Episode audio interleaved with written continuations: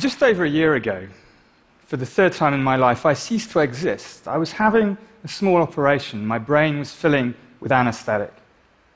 And I remember a sense of detachment and falling apart and coldness. And then I was back, drowsy and disoriented, but, but definitely there. Now, when you wake from a deep sleep, you might feel confused about the time or anxious about oversleeping, but there's always a basic sense of time having passed, of a continuity between then and now. And coming around from anesthesia is very different. I could have been under for five minutes, five hours, five years, or even 50 years. I simply wasn't there. It was total oblivion. Anesthesia, it's a modern kind of magic. It turns people into objects, and then we hope back again into people. And in this process is one of the greatest remaining mysteries in science and philosophy. How does consciousness happen? Somehow, within each of our brains, the combined activity of many billions of neurons, each one a tiny biological machine, is generating a conscious experience. And not just any conscious experience, your conscious experience right here and right now. How does this happen? Well, answering this question is so important because consciousness for each of us is all there is. Without it, there's no world, there's no self, there's nothing at all. And when we suffer, we suffer consciously, whether it's through mental illness or pain. And if we can experience joy and suffering, what about other animals? Might they be conscious too? Do they also have a sense of self? And as computers get faster and smarter, maybe there'll come a point, maybe not too far away, when my iPhone develops a sense of its own existence. Now, I actually think the prospects for a conscious AI are pretty remote. And I think this because my research is telling me that consciousness has less to do with pure intelligence and more to do with our nature as living and breathing organisms. Consciousness and intelligence are very different things. You don't have to be smart to suffer, but you probably do have to be alive. In the story I'm going to tell you, our conscious experiences of the world around us and of ourselves within it are kinds of controlled hallucinations that happen with, through, and because of our living bodies. Now, you might have heard that we know nothing about how the brain and body give rise to consciousness. Some people even say it's beyond the reach of science altogether. But in fact, the last 25 years have seen an explosion of scientific work in this area. If you come to my lab at the University of Sussex, you'll find scientists from all different disciplines, and sometimes even philosophers. All of us together trying to understand how consciousness happens and what happens when it goes wrong. And the strategy is very simple. I'd like you to think about consciousness in the way that we've come to think about life. Now, at one time, people thought the property of being alive could not be explained by physics and chemistry, that life had to be more than just mechanism. But people no longer think that, as biologists got on with the job of explaining the properties of living systems in terms of physics and chemistry, things like metabolism, reproduction, and homeostasis. The basic mystery of what life is started to fade away, and people didn't propose any more magical solutions like a force of life or an elan vital. So, as with life, so with consciousness. Once we start explaining its properties in terms of things happening inside brains and bodies, the apparently insoluble mystery of what consciousness is should start to fade away. At least that's, that's the plan. So let's get started. What are the properties of consciousness? What should a science of consciousness try to explain? Well, for today, I'd just like to think of consciousness in two different ways. There are experiences of the world around us, full of sights, sounds, and smells, this multisensory, panoramic, 3D, fully immersive inner movie. And then there's conscious self, the specific experience of being you or being me, the lead character in this inner movie, and probably the aspect of consciousness we all cling to most tightly. Let's start with experiences of the world around us and with the important idea of the brain as a prediction engine. Now, imagine being a brain.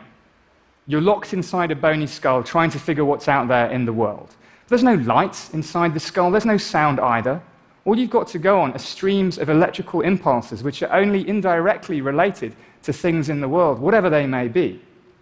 So, perception, figuring out what's there, has to be a process of informed guesswork in which the brain combines these sensory signals with its prior expectations or beliefs about the way the world is to form its best guess of what caused those signals. The brain doesn't hear sound or see light.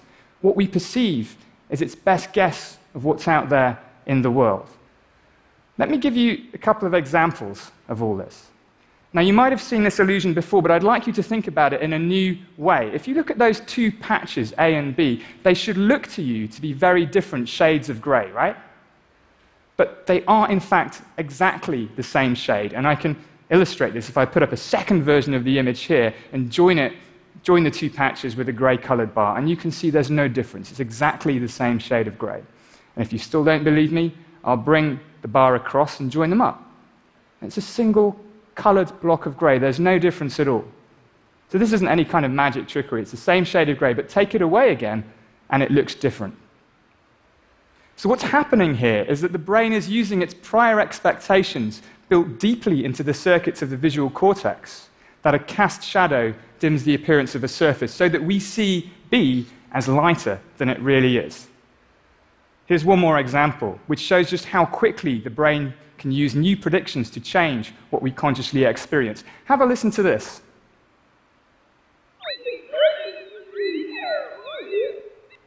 Sounded strange, right? Have a listen again and see if you can get anything. Still strange. Now listen to this. I think Brexit is a really terrible idea which I do. Um, so you heard some words there, right? Now listen to the first sound again. I'm just going to replay it. Yeah? So you can now hear words there. Once more for luck.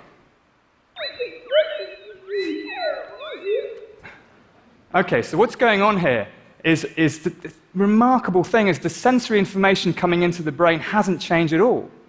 All that's changed is your brain's best guess of the causes of that sensory information, and that changes what you consciously hear. Now, all this puts the brain basis of perception in a bit of a different light. Instead of perception depending largely on signals coming into the brain from the outside world, it depends as much, if not more, on perceptual predictions flowing in the opposite direction. We don't just passively perceive the world, we actively generate it. The world we experience comes as much, if not more, from the inside out as from the outside in. Let me give you one more example of perception as this active, constructive process. In this, in, here we've combined immersive virtual reality with image processing to simulate the effects of overly strong perceptual predictions on experience. In this panoramic video, we've transformed the world, which is in this case Sussex campus, into a psychedelic playground. We've processed the footage using an algorithm based on Google's Deep Dream to simulate the effects of overly strong perceptual predictions, in this case to see dogs. And you can see this is a very strange thing. When perceptual predictions are too strong, as they are here, the result looks very much like the kinds of hallucinations people might report in altered states or perhaps even in psychosis. Now, think about this for a minute. If if hallucination is a kind of uncontrolled perception, then perception right here and right now is also a kind of hallucination, but a controlled hallucination in which the brain's predictions are being reined in by sensory information from the world. In fact, we're all hallucinating all the time, including right now. It's just that when we agree about our hallucinations, we call that reality. Now I'm going to tell you that your experience of being a self, the specific experience of being you, is also a controlled hallucination generated by the brain. Now, this seems a very strange idea, right? Yes, visual illusions might deceive my eyes, but how could I be deceived about what it means to be me? For most of us, the experience of being a person is so familiar, so unified, and so continuous that it's difficult not to take it for granted. But we shouldn't take it for granted. There are, in fact, many different ways we experience being a self. There's the experience of having a body and of being a body. There are experiences of perceiving the world from a first person point of view. There are experiences of intending to do things and of being the cause of things that happen in the world. And there are experiences of being a continuous and distinctive person over time, built from a rich set of memories and social interactions. Now, many experiments show, and psychiatrists and neurologists know very well, that these different ways in which we experience being a self can all come apart. And what this means is the basic background experience of being a unified self is a rather fragile construction of the brain, another experience which, just like all others, requires explanation. So let's return to the bodily self. How does the brain generate the experience of being a body and of having a body? Well, just the same principles apply. The brain makes its best guess about what is and what is not part of its body. And there's a beautiful experiment in neuroscience to illustrate this. And unlike most neuroscience experiments, this is one you can do at home. All you need is one of these and a couple of paintbrushes. Now, in the rubber hand illusion, a person's real hand is hidden from view, and that fake rubber hand is placed in front of them. Then both hands are simultaneously stroked with a paintbrush while the person stares at the fake hand. Now, for most people, after a while, this leads to the very uncanny sensation that the fake hand is, in fact, part of their body. And the idea is that the congruence between seeing touch and feeling touch on an object that looks like a hand and is roughly where a hand should be is enough evidence for the brain to make its best guess that the fake hand is, in fact, part of the body.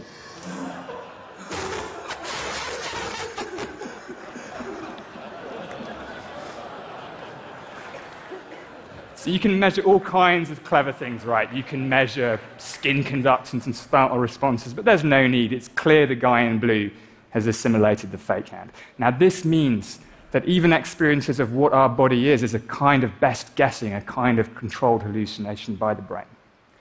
Now, there's one more thing. We don't just experience our bodies as objects in the world from the outside, we also experience them from within. We all experience the sense of being a body from the inside. And sensory signals coming from the inside of the body are continually telling the brain about the state of the internal organs, how the heart is doing, what blood pressure is like, lots of things. And this kind of perception, which we call interoception, is rather overlooked, but it's critically important because perception and regulation of the internal state of the body, well, that's what keeps us alive. Here's another version of the rubber hand illusion. This is from our lab at Sussex. And here people see a virtual reality version of their hand, which flashes red and back either in time or out of time with their heartbeat. And when it's flashing in time with their heartbeat, people have a stronger sense that it's in fact part of their body. So experiences of having a body are deeply grounded in perceiving our bodies from within.